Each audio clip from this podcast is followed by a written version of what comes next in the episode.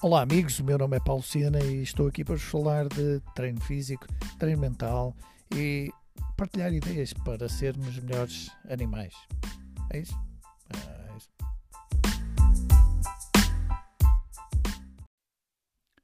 Chegou a segunda parte das lições de vida de mais de 30 anos a treinar nos ginásios. Uma lição importante que eu aprendi foi que após ano e meio, dois anos de treino, vai-se estagnar, de, alguma forma vai-se estagnar. Não consegues aumentar as cargas com que trabalhas, uh, começas a inventar e mudas uh, os exercícios, uh, procuras inventar exercícios, procuras combinações de, de treinos mirabolantes, procuras o curl 21, procuras séries descendentes, procuras uh, pirâmides, uh, sobem, descem e voltam a subir, procuras desesperadamente por isso. E chegas à conclusão que se a intensidade de facto estás a dar o máximo em cada treino, se procuras ajustar o volume de forma a recuperar adequadamente, chega um ponto em que a única solução é baixar a intensidade, baixar a carga. Baixas 20, 25% e voltas a construir. Ah, ou seja, imagina que o teu recorde eram 100 kg, chegas aos 100 kg, não consegues fazer mais, descansas, comes, ah, fazes tudo perfeito e, e não evoluís. Então, baixa para 80. Baixa para 80 quilos e, e começa a incrementar com os pesos mais pequenos que existam no ginásio e vai subindo, semana a semana, até que vai chegar um momento em que, ao atingires outra vez os 100 kg, aquilo vai ser fácil e vais superar, e vais fazer 101, 102, 103, 104, 105 e superas uh, o teu antigo recorde, estabelece um novo recorde. E vais voltar a fazer outra vez a mesma coisa, tiras 20, 25% e voltas a construir. Ou seja, é como apanhar balanço para saltar um riacho. É de facto uma, uma lição de vida, porque achávamos sempre que pá, ninguém treinava com mais intensidade que nós. Repetições forçadas, séries descendentes, repetições negativas, uh, o que fosse. Uh, capacidade de suportar dor e, e ir mais além não é suficiente nem é adequada. Mas enquanto somos jovens, a ideia é um bocado essa: mais é melhor, afinal não era bem assim.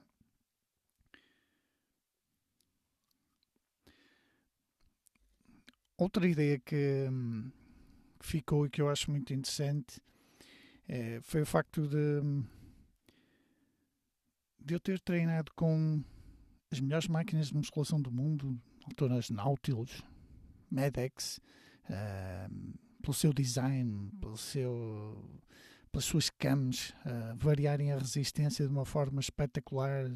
Nós sentíamos a carga nas máquinas monoarticulares, tipo uma extensora de joelho, sentir a carga igual quando estávamos no início do movimento e, e quando estávamos no final, ter a mesma sensação de, de intensidade. Uh, fizemos muitas Usámos muitas metodologias de, de, treino, só com máquinas, só com pesos livres, uh, mistas, mas chegámos à conclusão, até por, uh, por termos tido essas experiências diversas, que a base do nosso treino tem que ser aqueles movimentos multiarticulares que tanto insistimos em, em falar.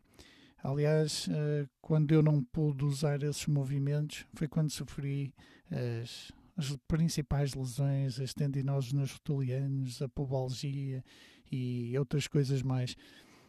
De facto, uh, as próprias tendinoses nos rotulianos foram recuperadas depois, regressando aos agachamentos, fazendo algumas coisas que eu poderei explicar noutros episódios, mas eh, essencialmente voltando a agachar em amplitude total de movimento, voltando a construir uma base que, que eu tinha e que depois ali durante uns meses largos eu deixei de, de ter e perdi esse, esse equilíbrio dos, dos movimentos multiarticulares. Outra lição: uh, progresso. Progresso tem que ser o objetivo do treino. Okay? Uh, ir ao ginásio, transpirar, uh, ir ao ginásio, conversar, socializar. Ok? Pode ser o objetivo de algumas pessoas, mas quem quer usar o treino como levantamento de pesos, o treino de força como uma ferramenta, progresso. Progresso é a chave. Não é sair lá inchado, não é sair e ficar com muitas dores musculares no dia a seguir. Para isso só têm que fazer uma coisa, é mudar constantemente os exercícios que utilizam ou andar sempre com dores musculares. É fácil. E, e, fazer muito trabalho negativo, então ainda agrava mais a, a situação. Mas isso não é sinal de progresso. Progresso é nós uh, baixarmos os tempos uh, das distâncias que percorremos ou aumentarmos as distâncias, é fazer mais repetições com o mesmo peso, é aumentar o peso, é aumentar a intensidade. Essencialmente, se vamos para, para o ginásio e ao fim de um ano treinar duas, três vezes por semana, e a gente treina bem mais do que isso, e ainda estamos a levantar as mesmas cargas, há algo de errado. E convém refletir sobre isso. Temos que ajustar alguma coisa. E na maior parte das situações pode ter a ver com, com intensidade, sim, é, é verdade. Para muita gente treina com pouca intensidade.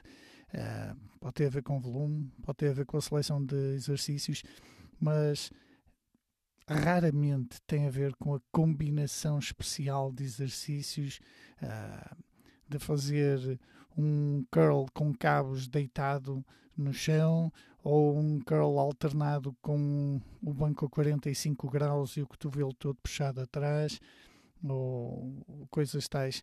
Uh, raramente, raramente tem a ver com esses exercícios que nos permitem uh, muita intensidade local, um ardor tremendo no músculo está a ser trabalhado, mas em termos de intensidade que é medida muito pela, pela forma como o nosso coração tem que acelerar para uh, funcionar, como, como a, a, bomba de injeção de combustível, como a nossa uh, respiração também, também acelera. Uh, exercícios desses, monoarticulares, muito isolados, estão-me a lembrar do, daqueles curls que. Um, fazíamos o curl concentrado, podíamos estar a fazer o curl quase na falha muscular e estávamos a conversar com um amigo que estava ali ao lado. Normal, fácil. Uh, porquê? Porque não tem o tal impacto sistémico. Uh, é, é, demasiado concentrado, demasiado localizado. E o pior disso é que a maior parte das vezes estávamos a usar uma carga completamente ridícula. Porque se não fazem curl com uns 60 quilos, quando faz, forem fazer um, uh, o curl concentrado, vão acabar usando uns 7,5, uma carga que tem, tem de facto pouco, pouco impacto sobre, um, sobre o nosso corpo. Mais uma lição: a técnica. A técnica, quando tantas vezes. Uh, e, não é fácil nós lesionarmos no ginásio, uh, não é nada fácil, porque normalmente vamos trabalhar, uh, conseguimos controlar a carga que, que usamos, o movimento.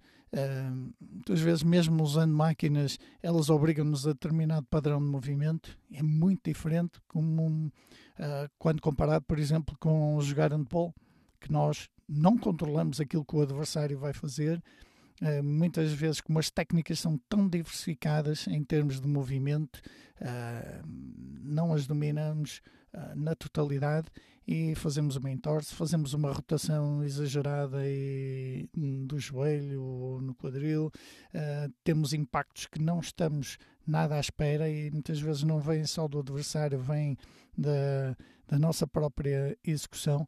No ginásio, não. Mas mesmo assim, a técnica de execução, primeiro, quanto a melhor, melhor técnica tivermos, respeitando a anatomia e a física, quanto melhor técnica, mais eficientes somos no movimento e vamos gastar menos energia para movimentar a, a, a barra. E, e, e, a partir daí vamos tirar muito mais e melhores benefícios do, do treino. Enquanto não dominarmos a técnica, vai ser difícil colocar intensidade. Primeiro a técnica, depois técnica sob stress, a que chamamos de intensidade, e depois vem a endurance. E muitas vezes nós procuramos dar um salto de uma técnica deficiente para fazer 50 ou 60 ou 70 repetições de um exercício. E o exemplo é muito fácil de ver, um dos exercícios mais complexos, uh, mais difíceis de dominar, é o snatch. É um exercício de alterofilismo que por acaso está incluído em atividades como o crossfit, ou não querendo usar a marca, uh, o cross training. Uh, o snatch é ginástica com uma barra. É, é, tremendamente difícil de dominar, necessita muitos anos de prática, muito bons treinadores à nossa volta, muito vídeo, uh, é, é muito complexo. Quando dominamos 20 ou 30% da técnica e procuramos fazer 50 ou 60 repetições desse movimento, colocamos em elevado risco de, de lesão. Uh, mesmo não usando grandes, grandes cargas. Isto porque damos o tal salto de técnica é, ainda mal dominada e saltamos rapidamente para querer fazer muitas repetições. Mas isso também se passa na corrida. Quando batemos imenso com o calcanhar, temos má postura na, na corrida, não temos um gesto natural, uh, aquilo que, que vai acontecer ao tentar passar mil metros de, de, corrida por dia para 5 km e depois para 10 km e de repente estamos a inscrever numa, numa meia maratona, aquilo que, que o corpo vai, vai fazer é reclamar. Reclamar porque, uma parte das vezes, não estamos um, a distribuir adequadamente a, a carga de acordo com as estruturas, a forma como elas estão preparadas para receber a carga, como os joelhos estão preparados uh, do ponto de vista natural. E, e a partir daí surgem inflamações e surgem uma série de problemas, porque temos que nos lembrar que a força é igual à massa vezes a aceleração. E nós a correr podemos colocar duas a três vezes o nosso peso corporal em cima ah, das nossas articulações. Ou seja, muitas vezes é, mais, é bem mais perigoso fazer um sprint, correr à velocidade máxima, do que pegar em 50 quilos, colocar na, nas costas e fazer 10 agachamentos. E pode parecer mais perigoso, mas nós no sprint colocamos muita intensidade e muita carga. Agora imaginem quem joga um jogo de futebol, quem joga um jogo de handball, de basquetebol e coloca uh, as cargas coloca em cima da, das suas articulações. É de facto muito, muito mais arriscado. Portanto, temos que cuidar destes aspectos da, da técnica porque vai nos limitar também em termos de, de futuro. Se não tivermos a técnica adequada num determinado movimento, nós até podemos evoluir rapidamente, mas vamos bloquear, imaginem, nos 100 kg e nunca mais passamos daí. Porque estamos a fazer o peso morto com a barra completamente fora de, de, do ponto de equilíbrio, uh, o que é que vai acontecer? Nós vamos subir cargas uh, e vai chegar a uma determinada altura que estamos a tentar contrariar a, a, as leis da física de tal maneira. Pesamos 70 quilos, estamos com 100 quilos ou, ou 110 e, e é completamente impossível nós evoluirmos mais. Enquanto que, se a técnica for adequada, respeitando o ponto de equilíbrio, ah, lá está, respeitando as leis da física, tendo os braços na vertical, que reduz o percurso de, de movimento, ah, tendo a coluna em extensão, o que vai acontecer é que vamos ser capazes de ir para os 140, para os 150, para os 160, ou seja, a técnica não nos vai limitar na intensidade que depois nós vamos colocar no exercício. Por isso há aqui muito impacto da, das questões técnicas e essa foi uma das grandes lições e continua a ser ao longo dos tempos, porque muitas vezes queremos experimentar uh, coisas que não dominamos muito ou que já dominamos no passado e não chegamos a consolidar o suficiente uh, para, tal como aprender a andar de bicicleta, que nos fica para o resto da vida, mas depois os detalhes de se nos quisermos desviar de obstáculos já não estão dessa forma consolidados e depois queremos recuperar a, a técnica e, e, não está lá e, e, surgem, surgem as lesões. Então quando colocamos volume em cima ainda, ainda mais. Mais uma lição. Uh, eu uh, treinei muito, muito tempo sozinho sem dúvida. Um, não porque gostasse, mas por necessidade, pela hora que eu, ia, que eu ia ao ginásio. E mais tarde fui conhecendo alguns companheiros de treino eh, que se tornaram meus amigos e que eu acho que fazem uma parte, um papel muito importante se nos ajudarem a, a registar as repetições, se nos ajudarem a aumentar a intensidade, se cuidarem da nossa técnica, se nos motivarem e se cuidarem da segurança no treino. Isso é fundamental. E o, o parceiro de treino é... eu, eu encontrei uma, uma, uma solução sem querer que, hum, que pode ajudar mesmo muitos uh, personal trainers iniciados, que é dois amigos que são professores no ginásio, que são instrutores, podem perfeitamente treinar primeiro um deles e o outro vai fazer as funções de personal trainer, registra as repetições, uh, a técnica, ou seja, à volta dele toda a gente está a ver um treinador ajudar uma pessoa. E depois trocam. Em vez de partilharem o treino e estarem os dois a treinar em simultâneo. Uh, não só vão ganhar a experiência como, como treinadores, como em termos de imagem, como em termos de marketing, vão criar uh, uma percepção nos potenciais clientes da, da vossa competência ou, ou não. E isso é muito importante porque vender a um estado de confiança e a partir do momento que nós temos um pouco mais de experiência, que aplicamos aquilo que hum, supostamente depois queremos aplicar em clientes, mas aplicamos num amigo, num, num colega, uh, evoluímos muito mais rapidamente. Portanto, esta questão de ter um, um parceiro de treino uh, pode ser usada de diversas maneiras e é muito importante para nos dar segurança e podermos progredir no treino de uma forma uh, muito mais rápida. Outra reflexão, e, e, que é uma, uma lição de, uh, para mim, cada vez mais uh, falo sobre isso, é a questão da, da hora de, de treino. Eu tive de treinar em muitas alturas uma hora que não é a mais adequada do ponto de vista hormonal, que era a primeira hora da manhã, uh, e em determinada altura um, ia reagindo, uh, uns dias melhor, outros dias pior, uh, sobretudo dependendo da, das horas de, de descanso, que são muito importantes, e aquilo que nós verificamos é que quatro uh, máximo 6 horas depois de acordar, um, seria o ponto ideal. Aliás, uh, nós quando acordamos uh, estamos rígidos, a temperatura do corpo é diferente, do ponto de vista hormonal, como já sabem, níveis de cortisol são, são superiores.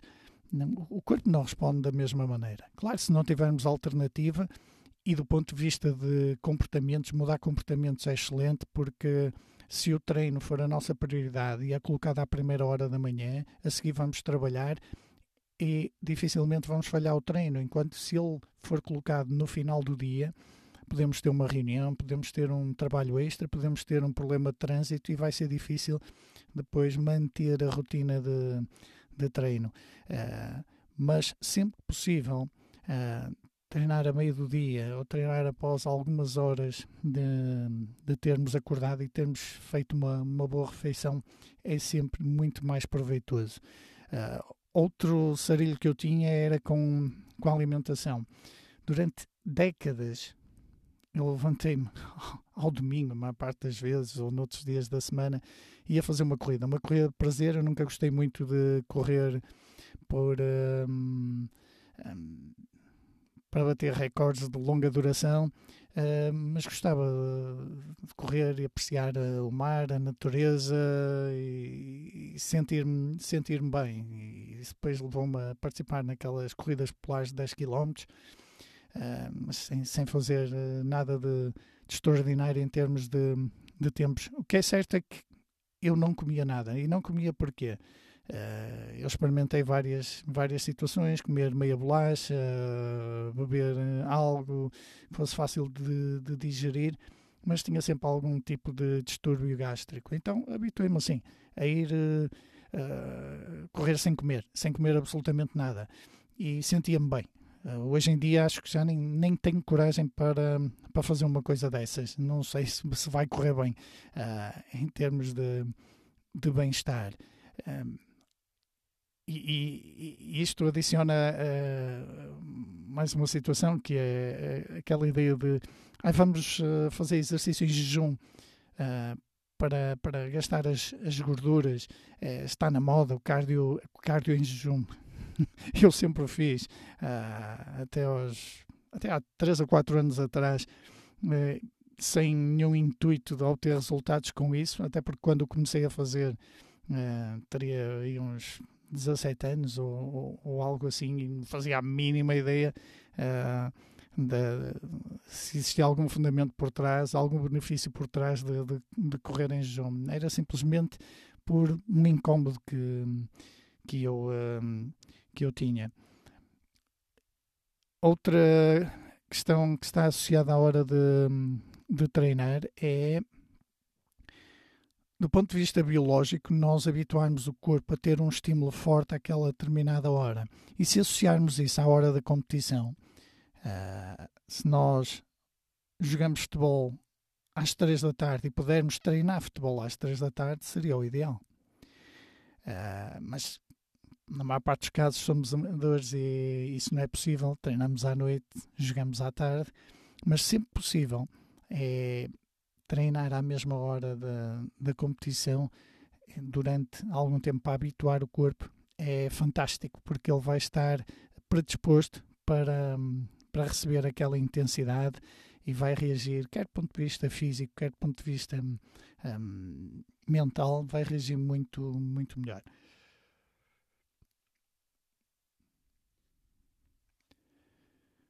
O princípio de sobrecarga. Outra grande ideia que ficou destes anos todos e que eu procurei sempre ensinar eh, aos, aos meus alunos é o princípio da sobrecarga, o princípio da intensidade, em tudo. É, é, treinar é fazer algo ao qual o corpo não está habituado, mas é fazê-lo de forma progressiva. E quanto mais suave for essa progressão, uh, melhor, mais consistente eh, vai ser o nosso progresso, menos lesões vamos ter. A importância de ir aumentando o peso que temos na barra para termos mais resistência a vencer é fundamental para obter resultados. É a única forma. Aumentar distâncias, diminuir tempos, mas fazer isso de forma progressiva e a determinada altura temos mesmo de fazer alguns ciclos de, de intensidade, como eu referi anteriormente, chegamos a um recorde 100, temos de tirar ali 20%.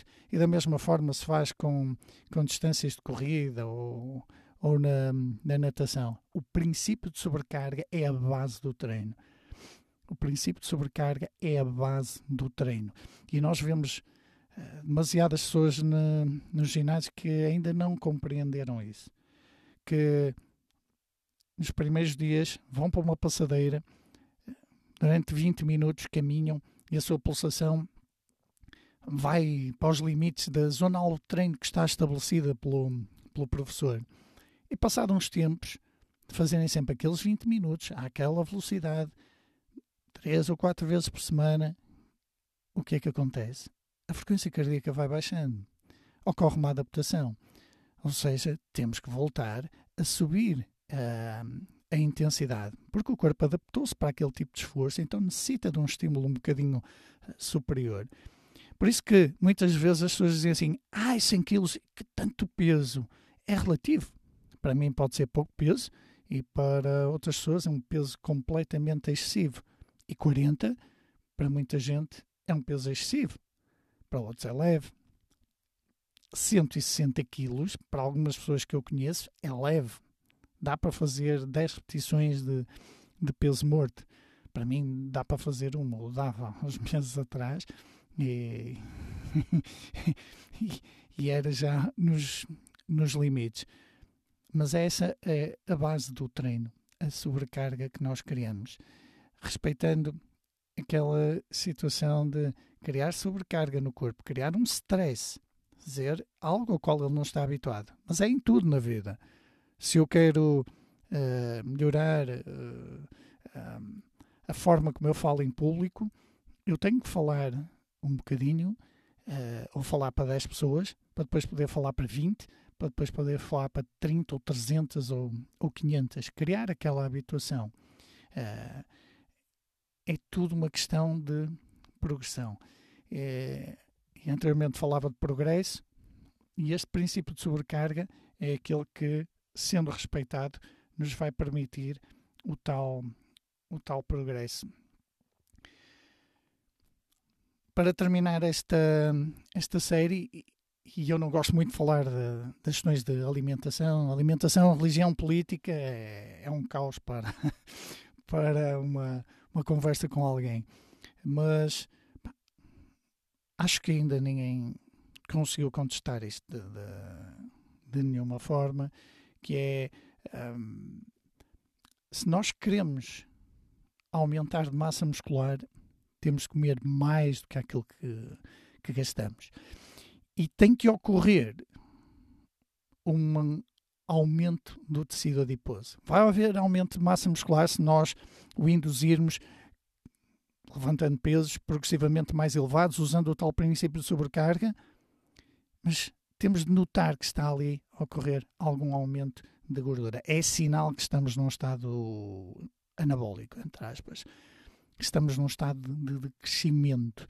Uh, e agora o oposto. Se eu quero perder uh, gordura, eu vou ter que gastar mais do que aquilo que, que estou a, a ingerir. Eu posso fazê-lo aumentando o exercício e, ou diminuindo uh, em termos aquilo, os, os, os, alimentos que eu, em termos calóricos, que eu, que eu meto lá para dentro. Mas isso tem de ocorrer. E quando ocorre, vai ocorrer também uma, uma perda de massa muscular. Ou seja, uh, são aqui duas situações completamente opostas. E não é possível transformar gordura em músculo e, e, e, músculo em gordura. De, muitas vezes nós vemos demasiada conversa sobre, sobre isso, não só não tem fundamento científico, como na prática, que é uma coisa que nós temos de ter em conta. O facto de haver um estudo com uns ratinhos, ou um estudo com meia dúzia de indivíduos, uh, nós não podemos generalizar isso para toda a população. Mas agora nós sabemos claramente são estas questões. Se queremos aumentar, nós temos que ter mesmo um, um, um estado em que haja um excesso, uma abundância uh, calórica. E se queremos perder, temos que criar um déficit calórico. A partir daí, ajustamos o exercício. Se notamos que, no caso de, de queremos perder uh, gordura, que estamos a perder muita massa muscular demasiado rápido. E isso ocorre muitas das vezes porque, ao criar um grande déficit calórico, muitas vezes tiramos demasiada carga à barra. E é óbvio, se nós construímos os nossos músculos usando uh, pesos de 100 kg, de 120 e de 140, e de repente estamos a usar metade disso, vai tudo atrofiar muito rapidamente. Portanto, a ideia é manter o máximo tempo possível as cargas com que trabalhávamos quando tínhamos aquele excesso de, de calorias.